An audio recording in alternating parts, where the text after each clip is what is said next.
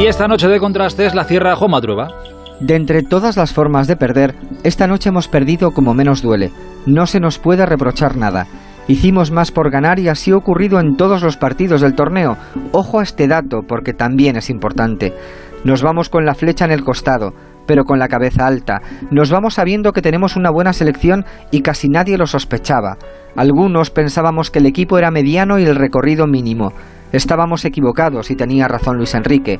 Lo copiaremos mil veces en la pizarra de nuestra conciencia. Al final, la selección nos puso de acuerdo. Cantamos juntos, sufrimos juntos y hemos perdido sin separarnos, cosa milagrosa cuando pintan bastos.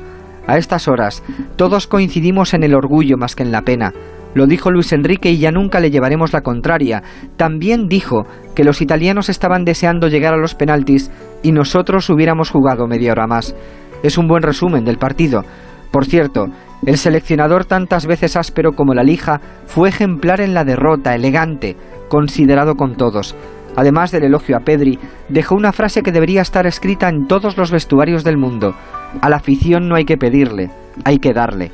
La conclusión es que tenemos futuro y esa es una sensación refrescante cuando falta poco más de un año para el Mundial de Qatar.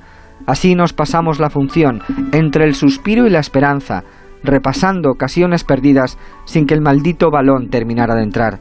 No es una mala noche, aunque podría ser mejor. Tenemos mucho más de lo que teníamos hace un mes y sobre todas las cosas volvemos a tener ilusión. Buenas noches.